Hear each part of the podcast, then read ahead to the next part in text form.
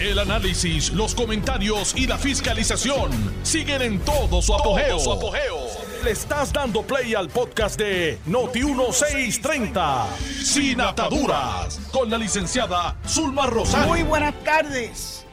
Hoy es martes 15 de agosto del año 2023 y esta es su amiga Zulma R. Rosario Vega en Sin Ataduras por Noti1, la mejor estación de Puerto Rico y primera fiscalizando.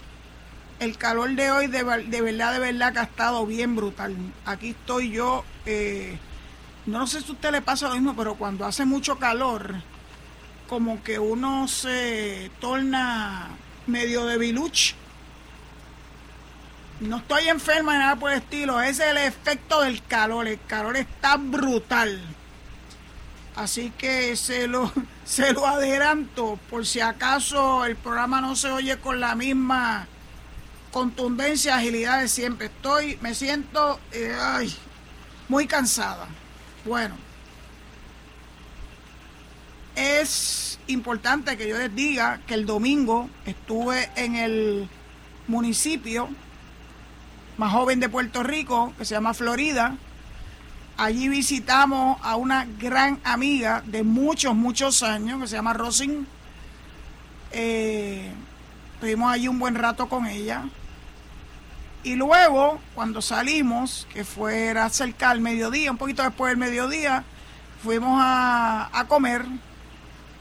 Y al lugar donde fuimos a comer, que estaba eh, en la carretera número 2 en jurisdicción de ah, entre Arecibo, Atillo y, Camuy, me encontré con dos escuchas, oyentes de este programa y les prometí que las habría de saludar. No lo pude hacer ayer porque ayer Ángel Alexis no, nos sacó de tiempo a todos nosotros. Ustedes saben, el monstruo de las arriba. Pero hoy sí las voy a saludar con mucho cariño y agradecida por su sintonía. Carmen Cepero, de Arecibo. Un abrazo, Carmen. Gracias por tu sintonía y gracias por estar aquí conmigo todas las tardes. Y la otra es Mayra, de Garrochales, en Barceloneta. Así que además de Alberto Irizarri de Barceloneta, ahora tengo una escucha de ese mismo bello municipio que se llama Mayra y es del barrio Garrochales. Así que a ambas un abrazo, gracias por venir a saludarme. Yo les veía las caritas, las caritas como que se hubiesen reconocido, pero a mí me llama eso la atención porque ya yo voy a cumplir cuatro años, de hecho el 18 de este mes, el viernes 18, de haber cesado ya finalmente en mis funciones después de más de 10 años en la oficina de ética y que por razón de la misma tenía que aparecer con cierta frecuencia en los medios de comunicación en la televisión y en los periódicos, etcétera. Así que en aquel momento a mí no me sorprendía que la gente me reconociera, pero cuatro años después, verdaderamente no deja de, no deja de sorprenderme. Claro, hay una clave aquí y la clave es mi voz. Cuando yo hablo, y yo hablo así siempre, no es una voz engolada, ni una voz ficticia, es mi voz. Pues algunas personas especialmente los que escuchan este programa, se han dado cuenta cuando yo abro la boca en algún sitio público, hablo o respondo a alguna pregunta, que yo soy yo. Así que estas dos damas me reconocieron por mi voz. Una de ellas se acordaba de mí en los tiempos en que yo estaba en el servicio público. Así que nuevamente a ambas muchas gracias por su sintonía uno no tiene ninguna idea de cuánto, cuánto público puede tener este programa, porque no tengo ninguna forma de medirlo que no sea el cariño y el abrazo que me dan ustedes cuando nos encontramos en la calle y las anécdotas que contamos cuando nos encontramos. Yo creo que eso es hermoso, eh, me llena de mucha alegría, muchísima alegría el tener la oportunidad de que mi voz se escuche a través de las ondas radiales de Noti1, pero sobre todas las cosas que los temas que yo abordo pues sean de su agrado. Algunos son temas escabrosos, otros son temas más light, trato de traer siempre eh, información de las cosas positivas que pasan en Puerto Rico. Porque la verdad es que si nos dejamos llevar por los medios reales de comunicación normales, en Puerto Rico se está cayendo en, en cinco cantos. Y no está pasando nada positivo según esos medios. Pues yo me niego, porque yo sé que están pasando cosas muy positivas, cosas que nos deben hacer sentir orgullosos eh, y yo se las voy a traer porque pienso que esa es parte de mi obligación. Como por ejemplo, como por ejemplo, ay, tengo tantas cosas. Salió hoy en el periódico El Nuevo Día cuáles son las carreras más solicitadas, las carreras universitarias más solicitadas. Y no me sorprendió saber que entre ellas está, por ejemplo, en la Universidad de Puerto Rico, la biología, la ciencia y estudios interdisciplinarios, enfermería química, contabilidad, finanzas, gerencia, mercadeo, ingeniería civil, ingeniería en computadora. Las personas o los jóvenes que quieren estudiar medicina escogen eh, a ciencias naturales en la YUPI, porque yo sé que, aunque yo nunca estuve en esa facultad, eh, los preparan muy bien y son muy exitosos cuando entran a las escuelas de medicina, tanto en Puerto Rico como fuera de Puerto Rico. Y esa base que han recibido de la YUPI eh, se demuestra y se nota en las aulas. En la Ana Geméndez, donde yo trabajé por ocho años, Ciencias de la enfermería, aquí nuevamente la enfermería está al tope. Tecnología veterinaria. Me gusta mucho lo de tecnología veterinaria porque en Puerto Rico no hay escuelas de veterinaria y la Universidad Ana Geméndez eh, próximamente va a abrir esa posibilidad conforme establece este, este informe, esta noticia. El segundo bachillerato de más demanda en la UAGM, o sea, en la Ana Geméndez, es tecnología veterinaria en momentos en que la institución académica se prepara para estrenar el año que viene la primera escuela de medicina veterinaria en la isla. que todos estos jóvenes que añoran ser veterinarios eh, tenían antes que salir fuera de Puerto Rico para estudiar esa hermosa profesión para el cuidado de los animales, de las mascotas. Y ahora, a partir del año próximo, se van a poder quedar en Puerto Rico porque la Universidad Ana Geméndez va a ofrecer ese, esa primera escuela de veterinaria en Puerto Rico. En Ana Geméndez también está Justicia Criminal y Criminología, que era mi departamento, ahí estuve ocho años, Psicología, Biología, Gerencia, Contabilidad, Educación Temprana, Preescolar y Kinder a tercero.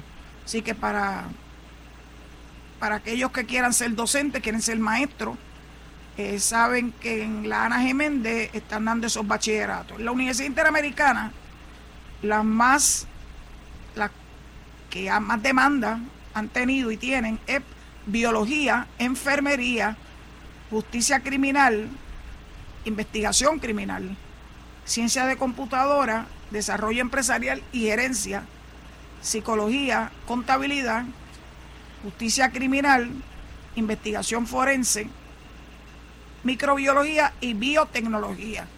Me parece que los currículos de las universidades se siguen ampliando y esto es muy bueno. Uno se tiene que atemperar a las necesidades actuales y una de las grandes, eh, diría que uno de los grandes problemas en las universidades era que seguían, seguían insistiendo en más de lo mismo y los estudiantes estaban a gritos pidiendo una innovación en el currículo universitario. Entonces, en Sagrado, que se ha destacado por esto precisamente, está producción audiovisual y cine, periodismo, diseño y gerencia de moda, enfermería otra vez. Todas las universidades tienen estudios de enfermería, ciencias biomédicas, mercadeo y desarrollo empresarial. El Departamento de Educación ha insistido en la importancia de educar y de graduar maestros. Y por lo menos sé que las universidades están están haciendo un esfuerzo por cubrir esa demanda para que Puerto Rico esté dotado de maestros y maestras. Porque siempre hacen falta. Lo último que oí fue que quedaban todavía como ciento, ciento y pico de plazas disponibles en el Departamento de Educación para este año escolar, que es muchísimo menos de lo que normalmente ocurre cuando estamos a punto de comenzar las clases, que comienzan mañana, por cierto. Pero tengo que volver otra vez a las universidades. Adivinen qué pasó hoy. Ya volvieron otra vez con el relajo de cerrar los portones de la Universidad de Puerto Rico. Y la gente se pregunta por qué ha habido una baja tan dramática entre las personas que estén interesadas en ingresar a la Universidad de Puerto Rico, porque ese es el pan nuestro de cada día. Cerrar portones, eh, impedir que los estudiantes vayan a sus salones de clase, impedirle a los profesores que hagan lo propio. Eh, así que, tal como dijo eh, Carmen, los, los portones de todos los recintos de la Universidad de Puerto Rico están cerrados en el día de hoy. Vaya forma de comenzar el año escolar. Eh, uno, uno se cuestiona por qué es que estos grupos y estos sindicatos utilizan ese, esa forma para hacer valer sus derechos, pero poniendo en riesgo la educación de los estudiantes y poniendo en riesgo la acreditación de la Universidad de Puerto Rico. Y después se quejan, después dicen que si la Junta no le da suficiente dinero, pero ustedes tienen que ver esto desde una óptica lo más objetiva posible. El relajo constante de cerrar los portones de la Universidad de Puerto Rico hace que los estudiantes y los padres de estos estudiantes prefieran irse a cualquiera de las universidades privadas que cada vez ofrecen más y más alternativas para que nuestros jóvenes se puedan educar. La Universidad de Puerto Rico va a llegar un momento que si siguen con esto, va a tener que cerrar sus puertas. Ah, que si es la Universidad del Estado, que si chica, que si chija, pero no la quieren, no la respetan. Es tan triste ver al presidente de la universidad teniendo que instar al sindicato de trabajadores a no cerrar los portones. Mientras aseguró que ha hecho las gestiones con la Junta, con la Junta para poder cumplir con los compromisos económicos contraídos con la matrícula del, sindicato. Esta noticia la recogió Noticel. Hago un llamado, dijo Ferrao, a mantener la comunicación y abierta y a que la protesta sea pacífica y respetuosa para no afectar, no afectar a los estudiantes en su comienzo de clase. Es muy lamentable, dijo el presidente, que ese sindicato haya decidido declarar la huelga en todos los recintos de la Universidad de Puerto Rico. Recogen del presidente la siguiente expresión que dice, tan reciente como el día de ayer le cursé una comunicación al señor David Muñoz, dejándole saber que estoy en comunicación constante con la Junta de Supervisión Fiscal y su director ejecutivo, en la que esperamos que nuestra petición sea aprobada para atender la justicia salarial para todos los empleados que ganan menos de 9.50, presumo que la hora. Tan es así que tenemos el impacto presupuestario de los empleados que serán beneficiados de esta gestión. Por el otro lado, exhorto a la Junta a agilizar el trámite que nos permita materializar este compromiso ante el reclamo del sindicato y los empleados de la UPI. Esta petición elevará a 9.50 como salario mínimo a 1.430 empleados. El impacto presupuestario será de 5.332.000 más unos chavitos adicionales. Dice, una vez recibamos la aprobación, se procederá a realizar la programación con retroactividad el primero de julio del 2023. Así que la huelga es a destiempo. Ni siquiera le están dando la oportunidad al presidente de la Junta de Gobierno culminar sus trámites. Ellos tienen conocimiento de los mismos, pero acuérdense que eso es parte de, yo no sé cómo llamarle, parece que es algo endémico en la Universidad de Puerto Rico. Me da muchísima pena. Yo entré a la escuela de Derecho, yo no estudié mi bachillerato en la UPI, pero el primer año en que yo llegué, que fue el año 1976, me tuve, que enfrentar a una huelga. Son cosas de la vida, pero yo no sabía, o sea, yo no había vivido en carne propia lo que significaba el que no te permitieran tomar clase, el que la universidad se paraliza, los estudiantes que están de acuerdo ¿verdad? con la paralización se unen a, ¿verdad? a las manifestaciones. Y ese era un mundo totalmente desconocido para mí. De hecho, ese primer año, como era de costumbre, hubo una huelga y en años de elecciones más, porque entonces hacen más mollero para que los políticos cedan a sus reclamos. Y fui al teatro de la universidad y estuve en la manifestación. Era una huelga también de empleados de no docentes. Y en ella me encontré con un amigo de mi niñez, que estudiamos juntos desde kindergarten hasta cuarto año. Y él se sorprendió de verme dice, Zulma, ¿qué tú haces aquí? Y bueno, pues yo estoy ya en la escuela de Derecho. Eh, y me dice, pero ya tú te uniste a nosotros. Y yo, bueno, no, yo vine a ver qué es lo que estaba pasando. Eh, para él fue una sorpresa verme allí. Para mí no fue una sorpresa verlo allí.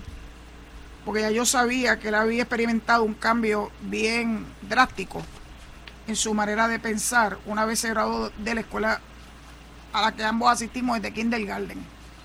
De hecho, recientemente murió, falleció su mamá.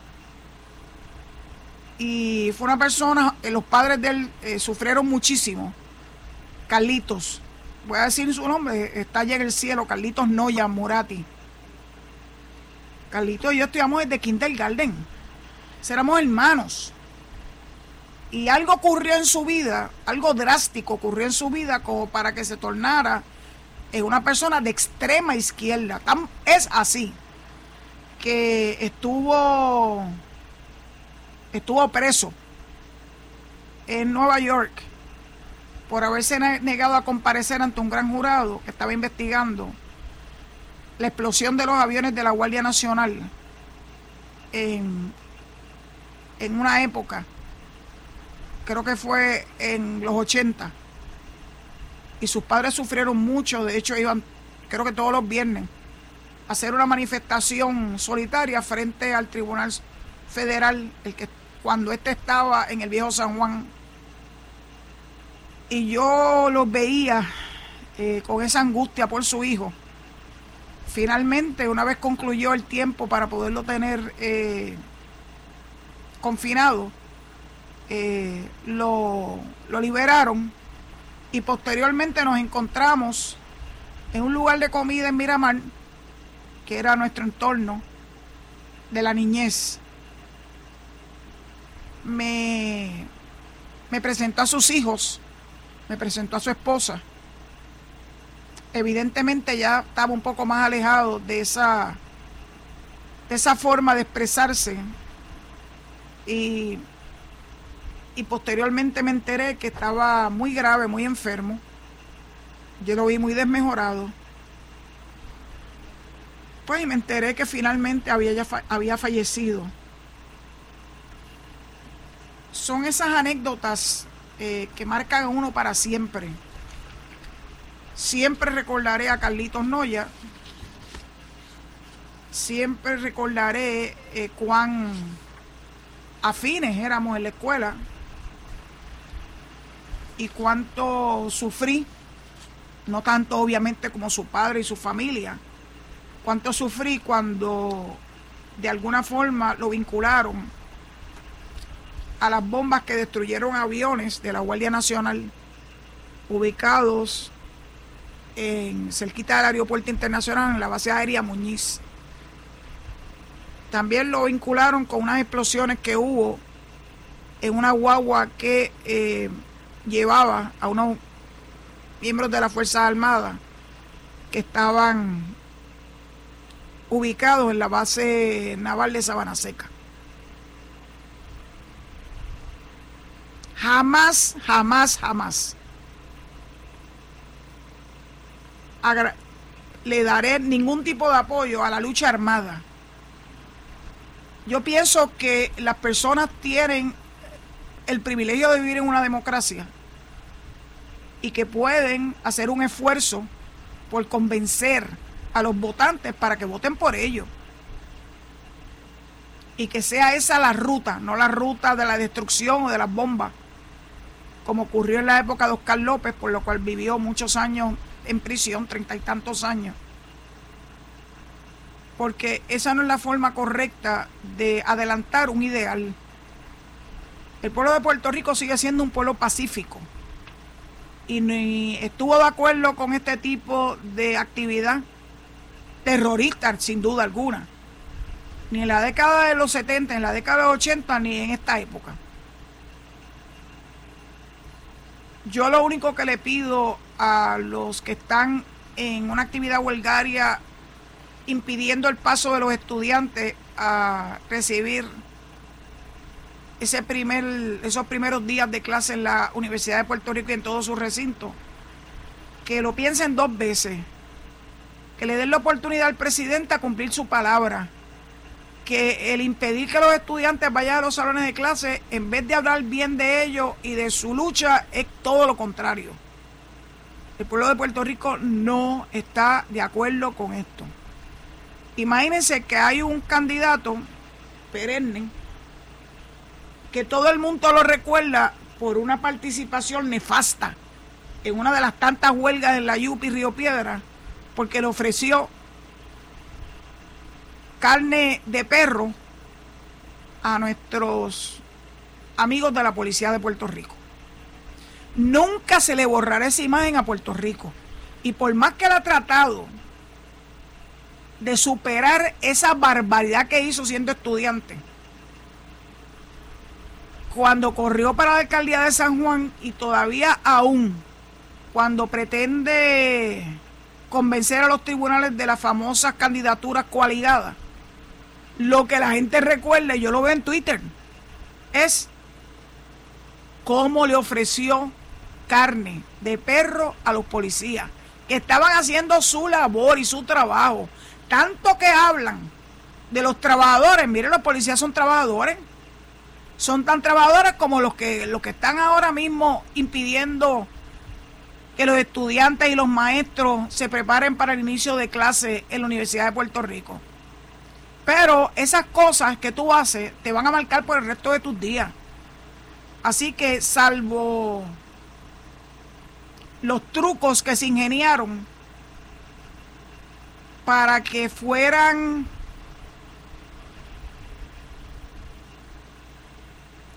fueran autorizados a participar en, la, en, la, en las elecciones del 2020 como supuestos residentes en Río Piedra para aumentar el número de personas que lo habrían de apoyar para su para su pretensión de ser alcalde de San Juan. Y que estilo Trump estuvo berreando por todos lados diciendo que le habían robado las elecciones. Dicen que el ladrón juzga por su condición. Y lo último que yo he escuchado de esto es que eso, esa investigación ya concluyó y hasta donde tenemos conocimiento se dieron casos de cientos de personas que no eran residentes en San Juan, que las movieron ilegalmente en transferencias electorales para que pudieran abultar el número de personas que habrían de votar o que votaron eh, por Manuel Natal. Sí, Manuel Natal. Ese es el personaje del que estoy describiendo. Ustedes lo saben, no tengo que darle más señas. Ya veremos. Mientras tanto, como había empezado con noticias buenas, salvo lo de la huelga, quiero compartir con ustedes que una de las personas que yo más quiero y admiro, mi amigo el licenciado Gualberto del Toro Colbert, ha iniciado una exhibición de sus pinturas que son hermosas eh, y Gualberto dice que el tema marino ha sido su pasión durante 20 años. Bueno, Colbert de Cabo Rojo, sí, de Cabo Rojo. Hijo de un gran ser humano, su mamá Lili, que todo aquí, todo el mundo en Cabo Rojo la, la respeta y la aprecia porque está siempre pendiente de los animales que no tienen hogar y ella les da cobijo, les da alimento y agua. Pues ese hijo querido de Lili eh, tiene una exhibición de sus pinturas en la Galería San Patricio Art Center Space desde el jueves 17 de agosto. En el caso de Gualberto, que lo va a hacer junto con otra persona, otra artista, el concepto espiritual y la temática del mar son prioridad para mí. Es interesante conocer hacia dónde dirijo mi propuesta. Y luego de analizarla, paso a pintar directamente al lienzo, apenas dibujando con el pincel algunos trazos básicos. Luego busco el realismo de mis mares caribeños, que conlleva a tenerme a valores y elementos compositivos que resultan en representaciones pictóricas de total armonía y paz. Y por qué no, también me divierto mientras ofrezco al espectador un amplio abanico de lecturas. Entonces esa exhibición va a estar abierta desde este próximo jueves durante los martes a sábado, desde el mediodía hasta las seis y media, eh, hasta el 16 de septiembre, en esa galería Space, en el centro comercial, Galería San Patricio. Y dicho eso, pues le entrego el micrófono a mi querido amigo el zombie, eh, rogándole que se queden en sintonía con Noti1 para que escuchen el compendio noticioso y regresen a mí cuando regrese de la pausa. Muchas gracias. Estás escuchando el podcast de Sin Atadura. Sin Atadura. Con la licenciada Zulma Rosario. Por Noti1630. Noti1. Aquí estoy con ustedes. Eh, por esas cosas de la vida, no creo que haya sido casualidad. En el periódico El Vocero de hoy, en las columnas de opinión, hay una de la legisladora municipal Merlín Yacet Rivera Saya y dice el renacimiento de la UPR. En el 2001 fui admitida a la Universidad de Puerto Rico, recinto de Río Piedra, mejor conocido como la YUPI. En aquel entonces su prestigio era invaluable. Para mí, familiares y cercanos, estudiar en el primer recinto del país no era tan solo un logro, sino sigue siendo un honor.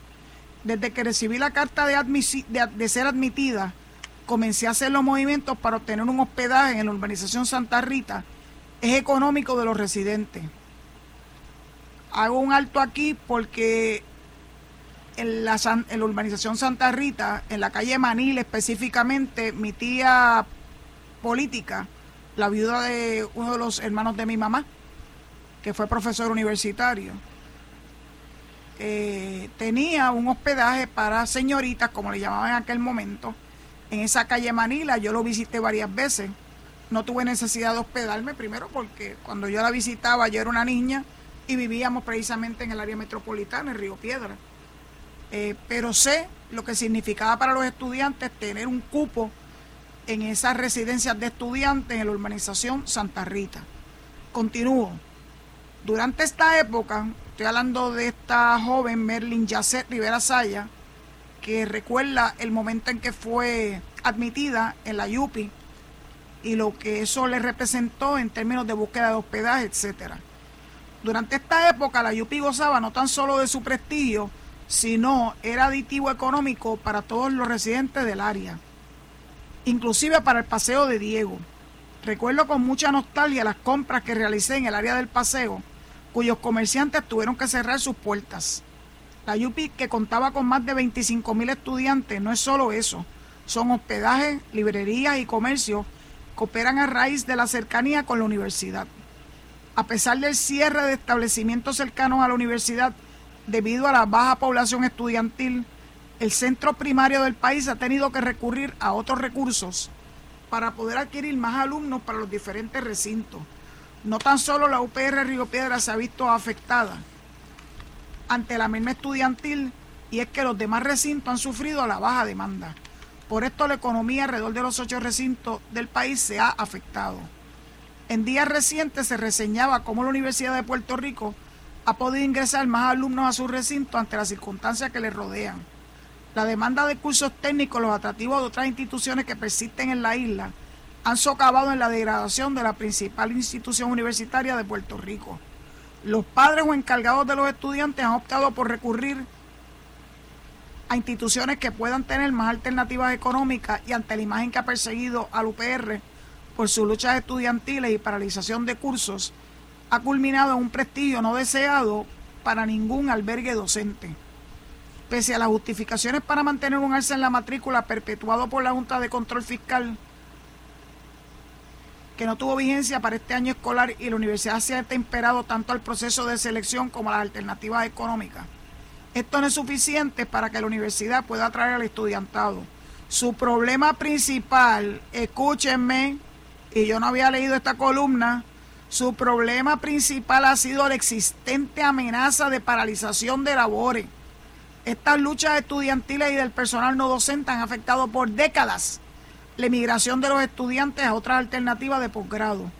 La realidad es que esta ha sido la alternativa de presión para lograr lo que no se logra pacíficamente. La UPI, a raíz de la paralización de sus cursos, ha perdido estudiantado que ha intentado recuperar. Hoy en día la UPR Recinto de Río Piedra cuenta con 10.000 estudiantes. Recuerdan que cuando ella ingresó eran 25.000, hoy 10.000. El recinto de ciencias médicas lucha por las acreditaciones. El recinto de Utuado en el pasado solo ha tenido en su curso un solo estudiante matriculado. ¿Por qué la fuga de estudiantes a universidades privadas? ¿Será a raíz de la constante lucha estudiantil y del personal no docente? De persistir esta lucha, culminará con recintos cerrados de manera definitiva. ¿Acaso no han visto que el gobierno de Puerto Rico lucha por salir de una quiebra en la cual bajo legislación se ha otorgado presupuesto para subsistencia del UPR? Sin embargo, esto no será suficiente para aumentar la matrícula de los recintos. Es hora de que los movimientos universitarios se unan a la lucha de incrementar el número de admisiones como lo hace el sector privado. En estos momentos los padres de los estudiantes no buscan una economía en la matrícula, buscan que sus hijos tengan una alternativa de educación sin interrupción. La herramienta de paralización de labores quedó en el pasado es hora de pensar en el sustento de nuestra alma mater. La universidad de todos los puertorriqueños no puede ir en busca de ofrecer la mejor educación al futuro de nuestro país. O debe ir, perdón, debe ir en busca de ofrecer la mejor educación al futuro de nuestro país. La UPR es nuestra y es hora de darle el valor que permeaba en el siglo XX. No puede continuar siendo rehén de aquellos que piensan liderarla desde un punto ideológico. La universidad necesita una redención de parte de la administración docente, no docente y estudiantado. El momento llegó, el momento de renacer es ahora. Muchas felicidades, Merlin Yasset, legisladora municipal de Coamo, por estas palabras a las que me hago eco. Siempre con la esperanza de que las cosas en la Universidad de Puerto Rico cambien y que no sigan, no sigamos siendo rehén de estas luchas ideológicas que le dan este manto de, de seriedad, porque lo que alegadamente busca es mejoras salariales para los empleados. Posiblemente sí, pero sabemos que detrás de estas luchas, al igual que muchas otras luchas que estamos viendo en Puerto Rico, está la cuestión ideológica de por medio. Así que ojalá que alguien escuche a esta joven egresada de la Universidad de Puerto Rico en un llamado para que algún día no nos sigan teniendo a todos de rehén, impidiendo que se imparta el pan de la enseñanza en nuestros recintos universitarios pertenecientes al sistema universitario de la Universidad de Puerto Rico. Bueno, voy a otro tema. Pierluisi abierto al diálogo sobre el futuro del liderato de la Comisión Estatal de Elecciones. Ayer mencionaba que a pesar de que se llegó a un acuerdo, eh, tanto en Cámara como en Senado, para que el nuevo código electoral, bien sea por vía de enmienda o por vía de una reforma completa, se perdió en el camino el día que Jesús Manuel Ortiz se convirtió en presidente del Partido Popular. Ahí él le puso el tranque a lo que ya se había logrado impuso, haciendo alusión a que es el presidente de la Conferencia Legislativa Popular, impuso criterios que no habían sido avalados, salvo por las delegaciones de extrema minoría, porque era la conveniente a ellos. Así que él vendió el alma al diablo con tal de sacar pecho e intentar decir que si esa reforma al código electoral era producto de él, pues se quedó con la carabina al hombro, se quedó con las ganas, porque el gobernador hizo lo que yo esperaba que hiciera, vetó el proyecto. Ahora, si quieren un nuevo código electoral para las elecciones del 2024, pues mire, se sientan en la mesa, tratan de llegar a acuerdos no pueden excluir al Partido Nuevo Progresista de esos acuerdos, como hizo Jesús Manuel Ortiz, excluyó expresamente al Partido Nuevo Progresista, el, partido más amplio de Puerto Rico. Así que lo único que uno se puede imaginar es que ahora en agosto, la semana que viene comienza la nueva sesión ordinaria de la legislatura de Puerto Rico, pues traten de llegar a un acuerdo. Si no, pues mire, van a tener que bregar con el código electoral del 2020, que al fin y a la postre, no me cansaré de decir que no era tan malo nada, porque llegaron, mire, obtuvieron el Partido Popular, obtuvo Cámara y Senado, ah, más o menos, ¿verdad? Con unos votitos muy cortos de diferencia.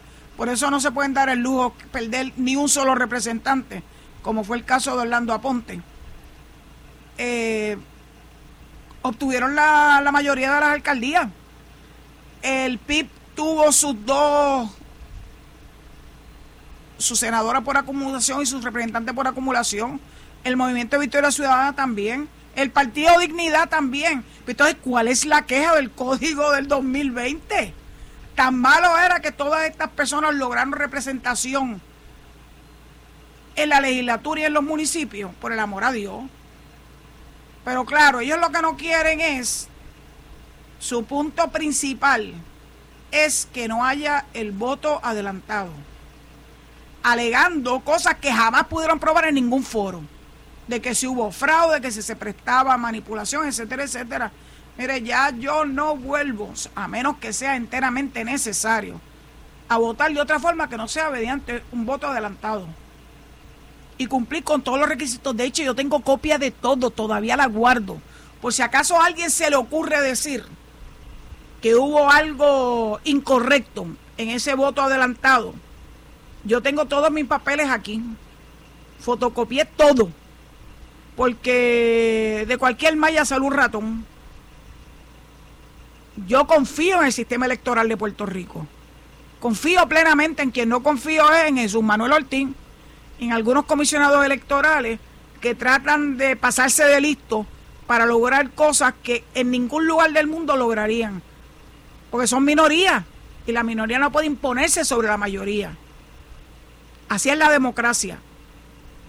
Así que, pues, parece ser que el gobernador, pues, no ha cerrado las puertas sobre quién va a ser la persona que él va a designar para presidir la Comisión Estatal de Elecciones está en disposición de reunirse con los presidentes tanto de Cámara como Senado para acordar una persona que presida la Comisión Estatal de Elecciones. En este artículo de Noticel del día de hoy, Javier Colón Dávila nos dice que como se trata de un asunto legislativo, él con quien se tiene que reunir con los presidentes de Cámara y Senado, no con Jesús Manuel. Esto es un asunto legislativo, dice el gobernador. Si los presidentes de los cuerpos legislativos quieren consultar con el presidente de su partido, eso no es prerrogativa mía. Eh, allá ellos que resuelvan sus asuntos, no me voy a meter en eso. Jesús Manuel Ortiz ha reconocido que ha estado ajeno a las discusiones que ha sostenido el presidente cameral Rafael Tatito Hernández y el comisionado electoral alterno del Partido Nuevo Progresista Edwin Mundo. Pero ¿cómo lo van a incluir? Si él desde que llegó, llegó con esta actitud del sheriff de Cochise, el macho de barrio, que se hacía lo que él decía o que no iba a haber ningún tipo de acuerdo. Bueno, pues ahí tiene su falta de, de acuerdos con quien tiene que hacerlo, porque él no está solo en este mundo. Y aunque ha tratado de amarrar a su delegación, yo creo que el hecho de que Tatito se haya reunido con Edwin Mundo y lo haya soslayado a él, demuestra que él no tiene ningún control, como él pretende hacer con la Conferencia Legislativa Popular. Yo espero que se logre ahora, ahora, en esta sesión ordinaria, quién va a ser la persona que va a dirigir los destinos de la Comisión Estatal de Elecciones con tiempo.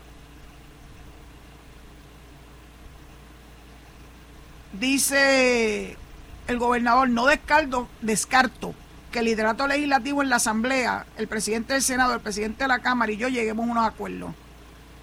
Obviamente tendrían que discutirlo tanto el presidente de la Cámara y el presidente del Senado con sus respectivas delegaciones. Y yo haría lo propio con la mía. Dijo Pierluisi al dejar la puerta abierta que la legislatura finalmente se confirme tanto un nuevo presidente o presidenta como un nuevo alterno. El tema, ese tema es clave porque la propuesta legislativa que Pierluisi vetó la semana pasada de enmiendas a la ley electoral proponía que la presidencia alterna de la comisión recayera sobre el segundo partido, o sea, en el PPD. Pierluisi dijo que el diálogo puede darse en cualquier momento y que lo ideal es que ocurra ahora en agosto, cuando inicia la sesión ordinaria. Preguntado sobre la posibilidad de que la presidencia alterna caiga en manos de una figura de la confianza del PPD, Pierluisi dijo que no se adelantaría a los eventos, pero reconoce que los cuerpos legislativos tienen el poder de confirmar o rechazar. No descarto que suban nominados o nominados, y no quiero descartar que tengamos no solamente confirmada la presidencia, sino también la presidencia alterna. Y no, no descartaría candidatos por afiliación política.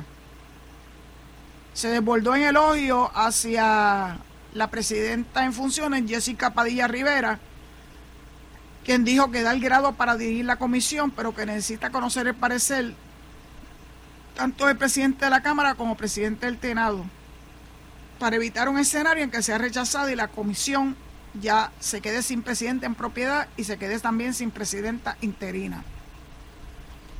De otra parte, Pierluisi insistió en que cualquier futuro proyecto de enmienda a la ley electoral tiene que ser discutido con los portavoces PNP en la legislatura, la comisionada electoral Vanessa Santo Domingo y el comisionado electoral altero Edwin Mundo. A futuro lo importante es que si quieren hacer la enmienda a ese código electoral, obviamente tienen que trabajarla con mi equipo, negociar y llegar a unos acuerdos con mi equipo, dijo Pierluisi. Me alegro. un Manuel. Pon tu oído en tierra. No, está, no te están saliendo las cosas bien. Esa actitud del macho man no te conviene. Ese no es Jesús Manuel que yo conocí en un momento dado. Al contrario, yo entendía que Jesús Manuel era una persona bastante agradable, que no estaba en esa posición de estar entrando en controversia innecesariamente, pero parece que se le ha ido los humos a la cabeza y eso de ser presidente del Partido Popular eh, le está haciendo cometer graves errores. Bueno, y para terminar, quiero concluir con una nota positiva. El gran combo de Puerto Rico estuvo en el Kennedy Center, nada más y nada menos, este pasado domingo. ¿Cómo yo me enteré? Porque una querida amiga, hermana de una de mis amigas más cercanas eh, de la escuela, y que es residente de Maryland y es una doctora eh, que trabaja con una de las agencias de salud más importantes de los Estados Unidos, si no la más importante, National Institute of Health, lo compartió en Facebook que había estado eh, disfrutando del gran combo en el Kennedy Center junto con un grupo de amigos y amigas este pasado domingo. Bueno, pues salió publicado en el periódico Primera, Primera Hora de hoy y el título es La montan en Washington. El gran combo de Puerto Rico sigue haciendo historia con presentación en el John Kennedy Center de la capital federal. Esto es una historia de Raymond Pérez, dice, los mulatos del sabor siguen añadiendo más pasos históricos a su hoja de ruta. El pasado domingo el Gran Combo de Puerto Rico se presentó en una actividad única en el John Kennedy Center, específicamente en el Concert Hall, que es el más grande. Ubicado en Washington, D.C., que tiene cabida para 2.465 personas. ¿Y eso que tiene de especial? Pues sencillamente que los muchachos del Gran Combo se convirtieron en la primera orquesta salsera desarrollada en Puerto Rico en cantar en dicho espacio, uno en donde hoy en día se pueden contar con los dedos de la mano los salseros que han pisado ese plato, en que de ordinario se presentan obras de teatro, danza, orquestas de jazz, grupos pop, psicodélicos y música folclórica estadounidense. Sí, ópera también. Fue un evento muy especial para nosotros, dijo el veterano vocalista de la agrupación Jerry Rivas. El espectáculo estuvo empaquetado. La orquesta del Boricua, radicado en Filadelfia, Edgar Joel y su cantante Anthony Colón abrieron el espectáculo, o sea, los teloneros, en el Concert Hall. Figúrate que en ese sitio, en ese sitio solamente habían tocado salsa anteriormente, según entiendo, Celia Cruz y Tito Puente. Es una actividad especial. También estuvieron los Bambán de Cuba, pero en otra sala. Y hay siete en el John Kennedy Center, no en la del Concert Hall. Y entonces, pues nos presentamos ante un público de muchos puertorriqueños y latinos, en su mayoría fue muy grande. Eh, eh, continué diciendo Jerry Rivas. Dedicó esta presentación del grupo a su fundador, el maestro y pianista Rafael Itiel, quien no pudo hacer el viaje por razones médicas que incluyen descanso. Rafael está muy bien de salud, que quede claro, pero al nosotros tener esta histórica presentación en este lugar, nos hubiera gustado tenerlo con nosotros, pero por eso le dedicamos la actividad. La pasada semana y de cara al cierre del verano, las actividades playeras, la agrupación salsera de mayor prestigio mundial se encontraba dando conciertos en varias ciudades al este de Estados Unidos antes de su compromiso en Washington. Gracias a Dios hemos tenido mucho trabajo, muchas bendiciones desde el pasado jueves hemos estado tocando, estuvimos en el cierre del venado en Orchard Beach Beach, en Nueva York, en un concierto para el público. Luego pasamos a Pensilvania, luego a New Jersey, y todos para conciertos playeros al aire libre. Y entonces terminamos el domingo en Washington. Destacó que la oportunidad, la gran oportunidad que tuvo el grupo de compartir y actuar ante miles de fanáticos y salseros boricuas en todas estas actividades. ¿Qué tocaron? Ah, pues ¿qué van a tocar? Los temas que no pueden faltar. La gente los pide a grito y, toca, y nos toca complacerlo. Me liberé, el menú, ojo chino, brujería, un verano en Nueva York y la fiesta de Pilito. El veterano pianista José Lení Pietro Prieto es el nuevo integrante del combo ante la muerte de su pasado pianista y director Willy Sotelo. Tremendo ser humano y compañero y un músico de primera. Lenny se ha integrado muy bien al grupo. Y para culminar, dicen que tienen una agenda de impacto en lo que resta del 2023 y en mayo del 2024 celebrarán su aniversario número 62, toda vez que la pasada pandemia le impidió conmemorar el 60. Pues con el favor de Dios lo van a poder lograr. Me recuerdo un poco lo que nos pasó a nosotros, mi escuela, mi grupo de APS 72 tuvimos que posponer nuestra celebración de 50 años de graduado y la denominamos 50 más 1. Y esa fue la que celebramos el pasado 30 de abril acá, bueno, en San Juan. No me quedo de otra, porque la inmensa mayoría de, los, de la clase están todavía en el área metropolitana. Bueno, dicho eso, pues le entrego el micrófono a mi amigo el zombie, rogándole que se queden en sintonía con Notiuno para que puedan escuchar la programación que sigue, incluyendo a Enrique Quique Cruz, Luis Enrique Falú y la, la programación nocturna de Noti1 eh, con todos estos grandes amigos, incluyendo al zombie, incluyendo a Michelle Angelo Guevara y a Pavón. Será esta mañana, si Dios lo permite, a las 4 de la tarde, esta, su amiga, su Rosario Vega, en Sin Ataduras. Dios los guarde. Esto fue el podcast de Noti1630, Sin Ataduras, con la licenciada Zulma Rosario. Dale play a tu podcast favorito a través de Apple Podcasts, Spotify, Google Podcasts, Stitcher y notiuno.com.